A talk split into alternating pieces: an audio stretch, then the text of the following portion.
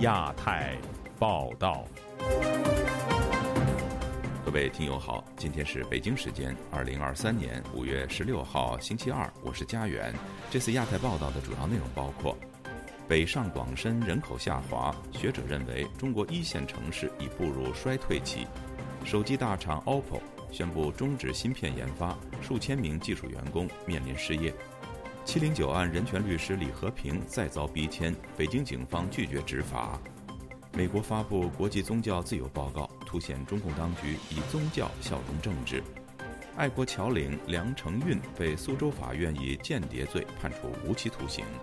接下来就请听这次节目的详细内容。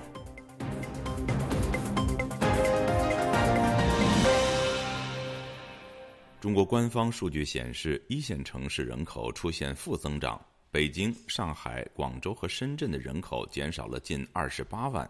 有学者认为，中国的大城市步入衰退期。此外，上海向全国数十所重点大学的硕士生发出到上海落户的邀请。以下是记者古婷的报道。每日新闻网站本周日引述各地统计局数据来源披露，截至二零二二年末。北京、上海、广州、深圳的人口统计集体负增长，其中北京人口减少了4.3万，上海人口减少13.54万，广州常住人口减少7.65万人，深圳则减少1.98万人。中国一线城市合计减少约超过27.5万人。北京独立评论人士吴强周一接受本台采访时说。如果从人口学的角度看，北京、上海、广州及深圳是中国人口最集中的城市。由于老龄化和清理低端人口以及房价高企等原因，导致人口数量减少，但总体上与经济环境有关。中国城市经济变缓，就业机会减少，房价高企，生活成本高涨的一种情况下，新增人口抵不上流失人口。有舆论认为，中国大批社会精英在经历了三年疫情封控措施之后。设法移民海外，打算建立新的生活模式，也是造成北上广深人口减少的原因之一。目前，上海市政府向北京大学、清华大学等各省市高校招揽硕士毕业生，并承诺为这些人提供本地户籍。对此，刚从上海回到日本的学者郭志生接受本台采访时说：“他看到在上海的几个朋友精神上很压抑，想出国。”都活得压抑，都活得很压力，要补啊，补仓啊。北上广深人员流失太多了，他们腾笼换鸟，换的不是鸟啊，凤凰飞走了，现在要招些鸟进来了。对于上海政府向各地高校硕士生发出落户邀请，上海复旦大学毕业生高丽娜告诉本台，以往北京、上海户籍很吸引年轻人，但是今非昔比。她说，上海政府希望高端人才在上海定居买房子。四月份啊，上海二手房成交价比三月份和二月份跌了百分之四十多。现在认购的也少了，就是租金低，整个房地产市场是岌岌可危。吴强认为，在经济全球化的进程中，北京、上海、广州及深圳经济取得了高速发展，成为中国最有吸引力的城市。可是，上述城市的优势已不复存在。大城市人口减少，其实是在表明中国和全球化的。脱钩这种渐行渐远所造成的中国大城市的衰落，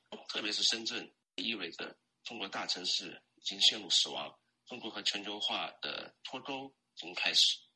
自由亚洲电台记者古婷报道：最近，中国手机品牌大厂 OPPO 宣布解散其旗下的哲库科技业务，终止自行研发芯片。该公司数千名高科技员工恐将失业。有专家指出。自行研究芯片难度很高。至于哲库科技是否真的收摊儿或更名以回避美国的制裁，还值得继续观察。以下是本台记者夏小华发自台北的报道。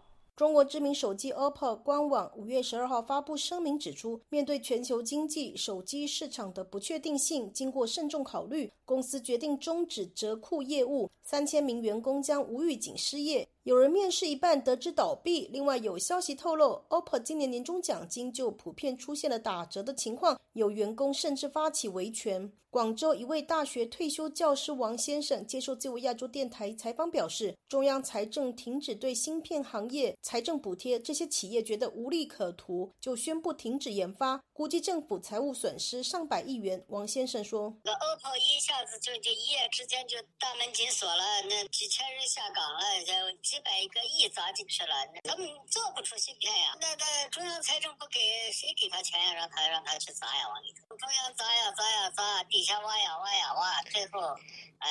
王先生提到，实际上这些公司无力研发高端芯片，纯属巧立名目，骗取财政支持，最后这些钱落到个人腰包。台湾大学电机学系教授林宗南接受自由亚洲电台采访也说，最主要哦，原来 OPPO 轻忽了半导体相关产业的这些复杂度了。现在在中国政府的预算不那么充裕，无法再像过去大傻币的这样的一个补贴，全世界高科技的景气都有受到影响啊。所以的话，他就奋尾求生，就将德富科技三千名工程师全部就收起。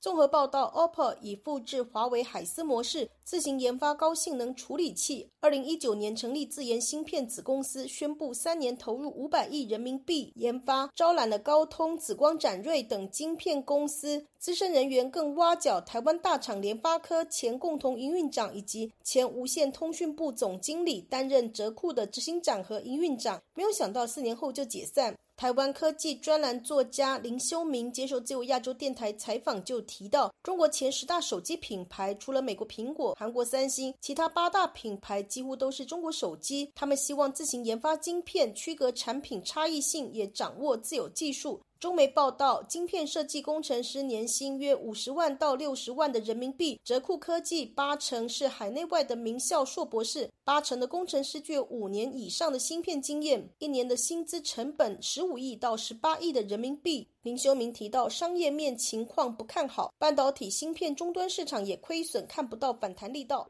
自由亚洲电台记者谢小华台北报道。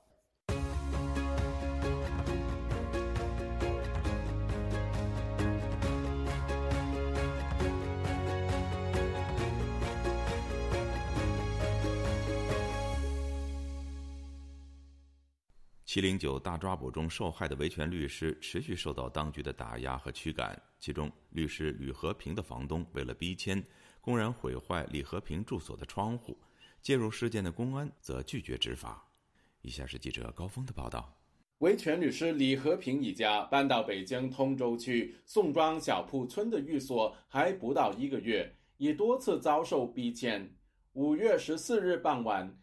房东更带同十多人闯进小院，以院子里的石头砸毁其中一间卧室的窗户。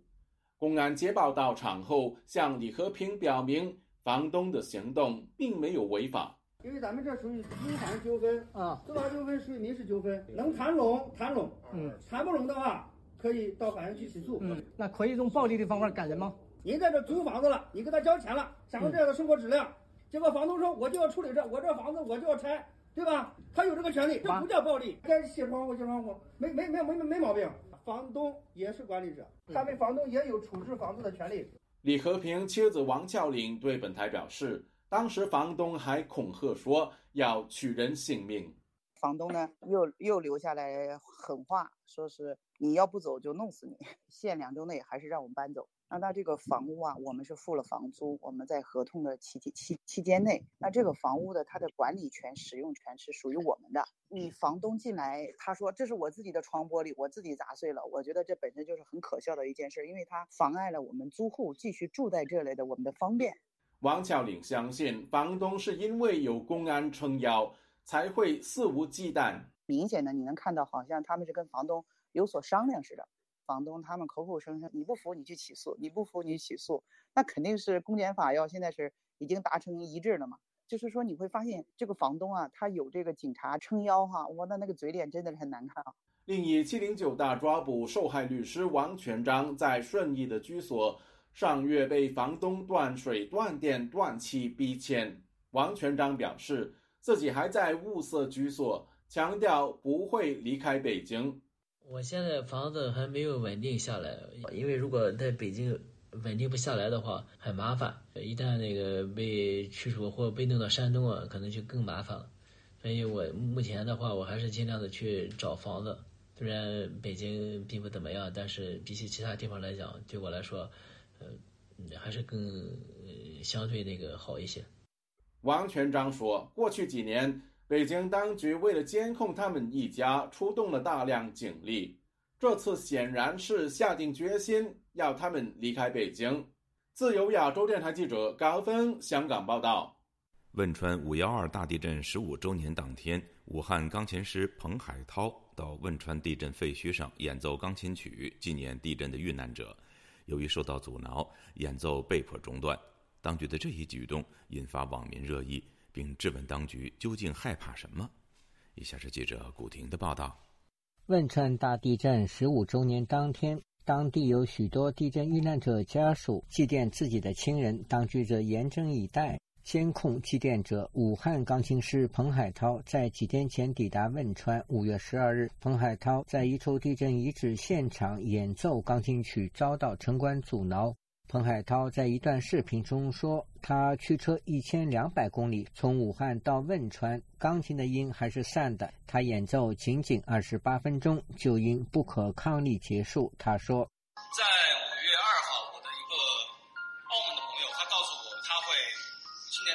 月十三号到汶川跑马拉松，然后他问我一个问题，他说今年汶川大地震十五周年，我会不会过来演奏？然后我当时就愣住了，我发现都已经十五年了，我都快忘记汶川地震的这件事情。我记得在二零零八年的五月十二号，当时我还在读高中，我们当时是在教学楼里面上课，突然的一阵震动，当时大家都特别惊慌。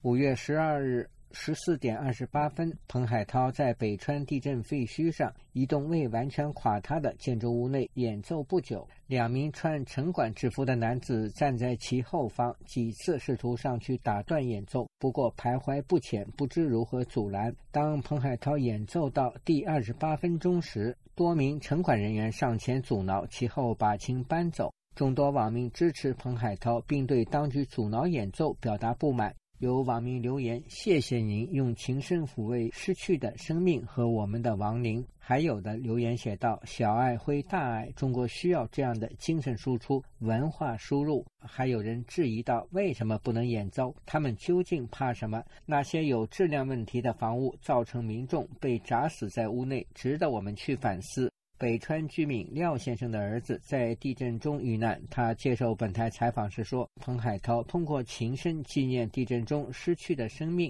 是爱国的表现，政府不应阻挠。”他们没必要做这个事情啊！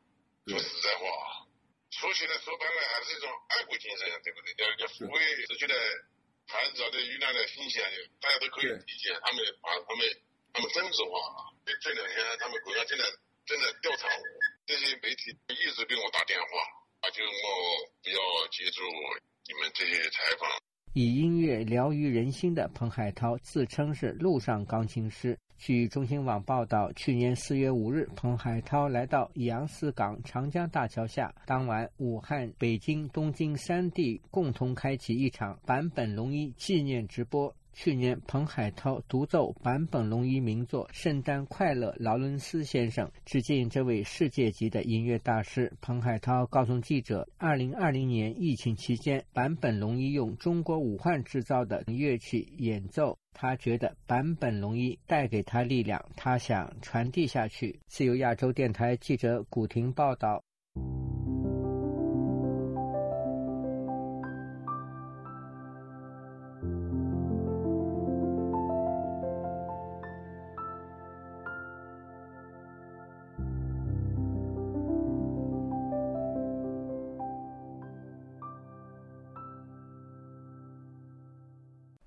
国国务院星期一发布《二零二二年国际宗教自由报告》，报告批评中共当局持续压迫境内各宗教团体，甚至导致许多宗教信徒因遭受虐待而逃离中国。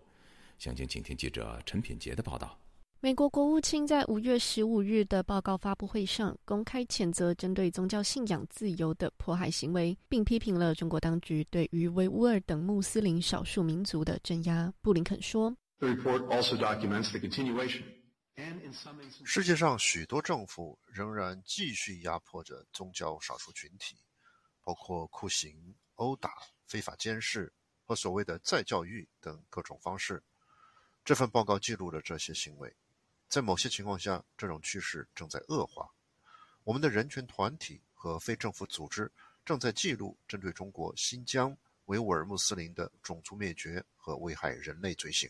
有关中国的部分指出，中共当局明确要求宗教活动不得危害国家安全，甚至连宗教服饰、宗教活动都被列入新疆有关宗教极端主义的范畴。当地政府还规定禁止维吾尔族穆斯林蓄胡、戴面纱或是穿着宗教服饰，甚至干涉民众的生育、教育、婚丧喜庆或是继承等活动。在周一稍早的媒体简报会上，一位不具名的美国国务院资深官员就表示，美国政府将继续通过所有可能的工具来帮助面临当局镇压的中国人民。这位资深官员这么说，我请同事代读他的说法：我们将继续与世界各地的盟友合作，包括伊斯兰国家，以加强对中国的行动，特别是中国对宗教少数群体的待遇。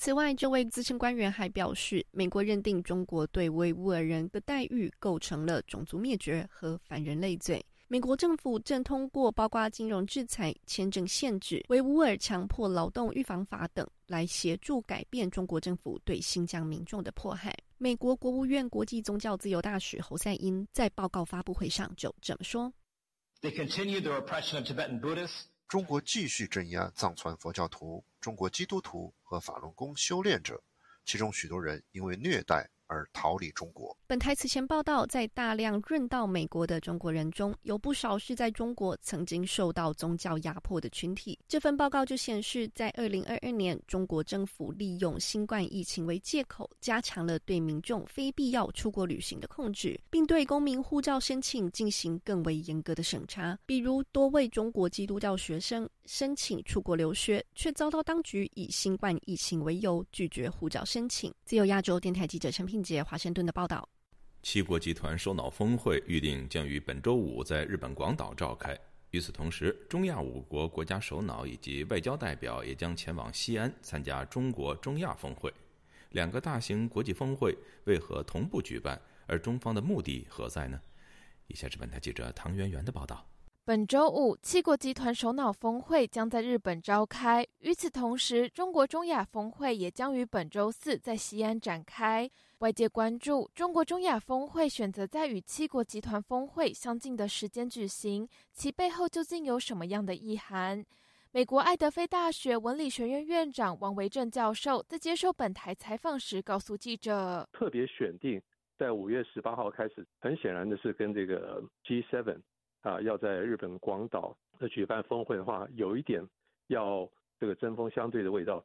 那一个的话是民主国家、民主资本主义国家、工业的老牌国家，然后主要是海洋国家；另外一个的话，这个中国跟中亚的话，主要都是威权国家、陆权的国家。那你从那个地图上来看的话，就有点像海洋国家跟陆权国家。在对抗的一个感觉。与此同时，韩国总统尹锡悦与美国总统拜登及日本首相岸田文雄也将在七国集团峰会期间举行美日韩三国首脑峰会。尹锡悦在四月底才拜访华盛顿，外界关注韩国与美国互动频繁，是否代表韩国有越来越向美国靠拢的趋势？本周一，美国华盛顿智库战略与国际研究中心就此举行座谈，探讨韩国对中国政策转变的原因。该智库兼任研究员帕多指出，在尹锡悦访美时，拜登与尹锡悦的联合声明具体谈到台湾、南海以及中国对韩国经济胁迫的问题。上述声明引发中国不满。中国不满韩国国防、外交以及经济政策。中国对此公开表达批判。有趣的是，中国在过去会私底下表达对韩国的不满，但现在中国对韩国的批评相当公开。不止在中国媒体上，中国外交部的态度也是如此。更有趣的是，韩国会对中国的批评进行回击，而不是低头或是道歉。帕多在会上谈到，韩国对于中国的态度日趋强硬，是因为中国在印太区域越来越具威胁以及侵略性。中国做了一些领土的主权宣称，但是这些领土长期以来归韩国所有。这使韩国各世代的人们对中国有负面看法，这很重要，因为民意会影响民主国家的外交政策。而且很多韩国人为台湾感到担忧，他们对香港发生的事感到忧虑，他们担心台湾会有跟香港的遭遇，因此大众对中国的印象更加负面。针对中韩关系的前景，帕多认为，随着七国峰会、北约峰会即将召开，两国外交关系在近期会有越来越紧张的趋势。自由亚洲电台记者唐媛媛华盛顿报道。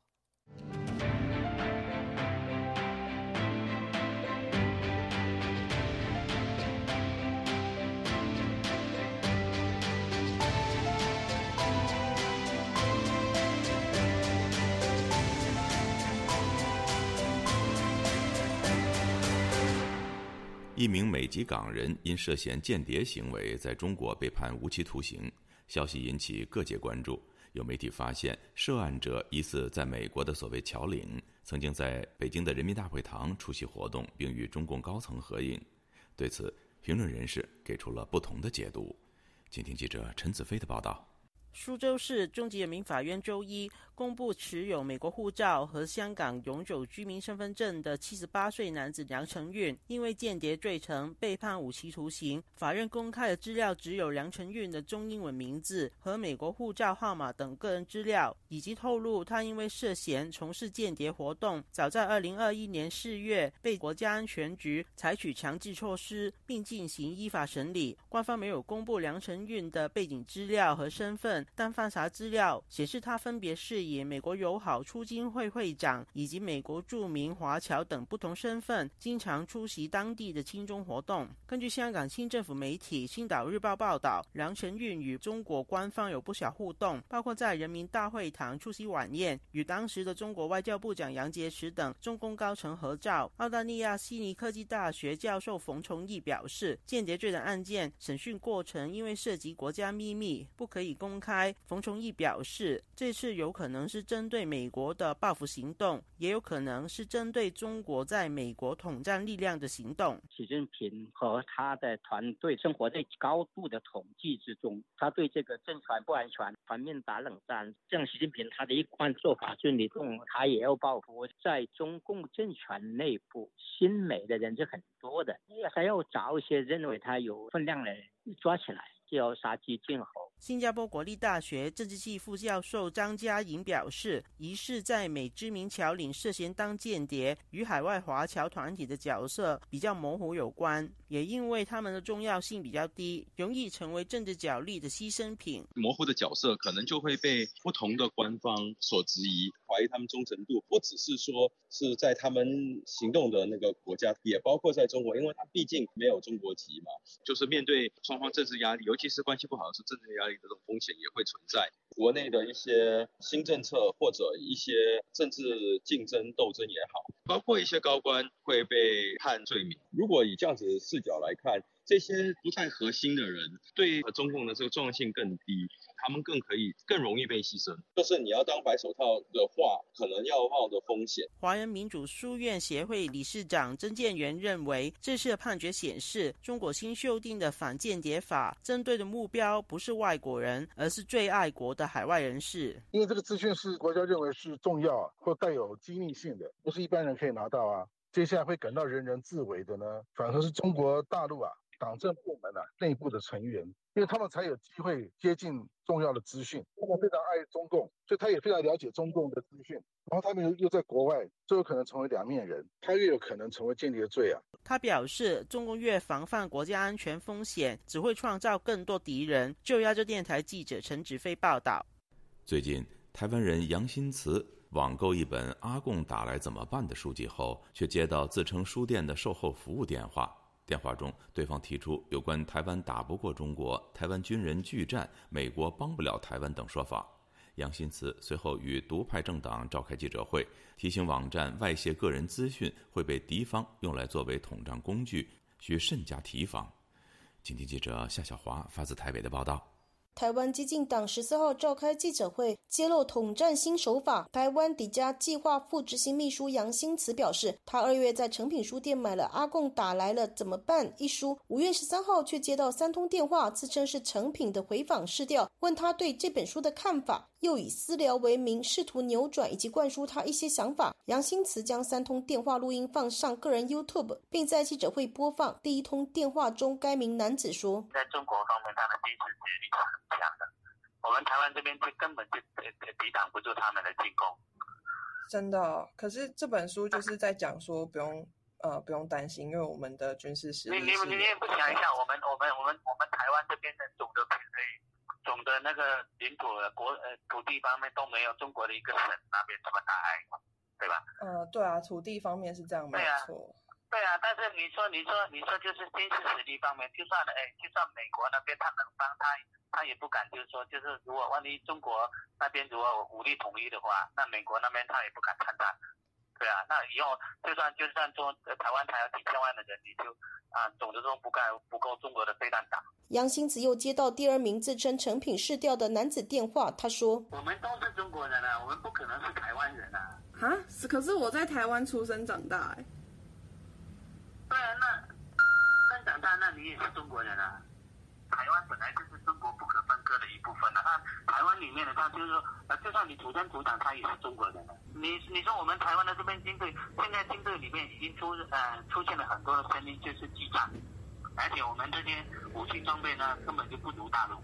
现在经常在我们台湾的上空巡航啊，然后海边巡航，这些动作都是美以后就是说开始武统是美国是肯定是帮不上忙的，而且武统的时间他会在很短的时间就把台湾解放。台湾岛内，它是我们是国民党这边哦，它是会比较跟会比较就比跟大陆那边会比较好，但是民进党那边。如果民进党在地区当政的话，那中国肯定会武统。杨新慈呛声说：“他知道是诈骗统战电话。”该名男子草草挂断。一个多小时之后，再接到另一名女子也自称是成品的试调。台湾行政院副院长郑文灿十五号受访回应表示，三日内必须完成行政检查，如果有各自外泄，也会因应相关的外泄情况做行政裁罚。目前各自法也朝向修正，会有更高的罚则。成品书店表示会强化治安。自由亚洲电台记者夏小华台北报道。听众朋友，接下来我们再关注几条其他方面的消息。香港曾经是全球唯一有大型纪念六四事件活动的地方。今年随着六四三十四周年纪念日的临近，外界都在关注香港是否还会有人举办悼念活动。据台湾的中央社报道，香港保安局局长邓炳强十五号在回答记者提问时说。警方至今没有收到举办相关活动的申请。自从1989年北京爆发六四事件后，香港泛民主派每年都会以香港市民支援爱国民主运动联合会（简称支联会）的名义举办烛光晚会，悼念六四事件中的被屠杀者。但是，过去三年，香港警方都以防疫措施为由，禁止群众集会，并围封举办场地维多利亚公园的足球场。自2020年6月底，北京强行通过港版国安法后，以往会发起首月活动的支联会被控违反国安法而遭到取缔解散。七大工业国家集团 G7 领导人峰会预计将于五月十九号至二十号在日本广岛举行。中国海事局网站本周日宣布，唐山海事局发布航行警告：五月十五号零时至五月十九号二十四时，渤海部分区域进行实弹射击活动，禁止驶入。另据日本共同社独家报道。日本首相岸田文雄目前已经向各国提出要求，希望由七国集团作为核心，展示对中国的明确立场。美国财政部长耶伦此前证实，美国一直在考虑就北京对其他国家市场实行的强制性经济政策采取反制。据总部位于挪威奥斯陆的西藏之声五月十三号报道，藏人商界精英多杰扎西服刑十五年后，他的姐姐贡布吉近日在拉萨高级人民法院前再次抗议请愿，但遭到多名警察强行脱离现场。各位听众，这次的亚太报道播送完了，谢谢收听，再会。